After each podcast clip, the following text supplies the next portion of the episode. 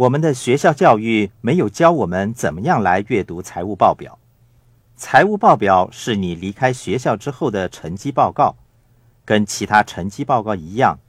如果你不能在一个月整理好一份财务报表，那么至少在每四个月整理好一份。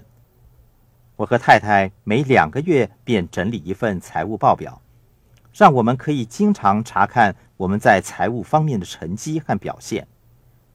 对大多数人来说，无论他们是否接受过高等教育，让他们损失最多金钱的，并不是他们赚到的钱有多少。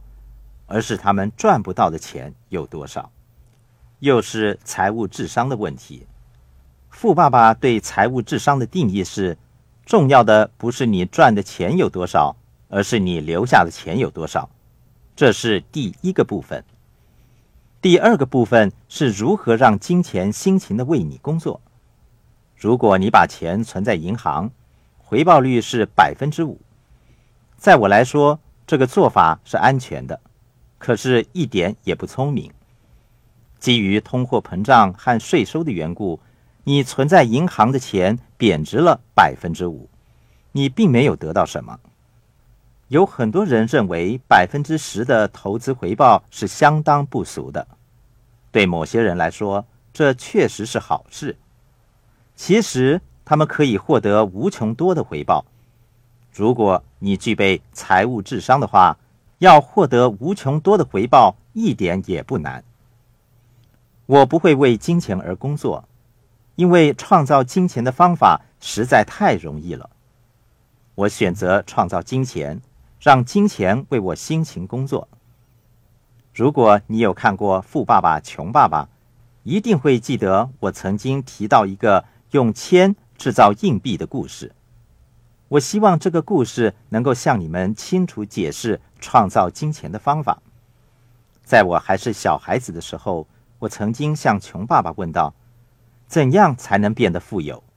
他说：“赚钱。”我误解了父亲的意思。我跑遍邻近各家收集牙膏皮。那个时候，牙膏皮是用铅制造的。我们大量收集邻居用过的牙膏皮。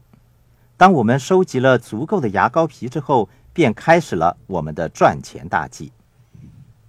今天，你会发现一些富人，即使他们已经很有钱，他们还是在为自己印钱。例如，比尔·盖茨成立微软和出售公司股票，都是他印钱的方法。运动方面，印有高尔夫球员老虎伍兹的肖像卡和棒球卡等等。也是印钱的方法之一。我有一个从事贺卡生意的朋友，他的工作就是印刷成千上万的小卡，并且从中赚取金钱，这是他为自己印钱的方法。房地产方面，我惯用的方法是购买一片房地产，比方说以十万美元买入，以十三万五千美元卖出。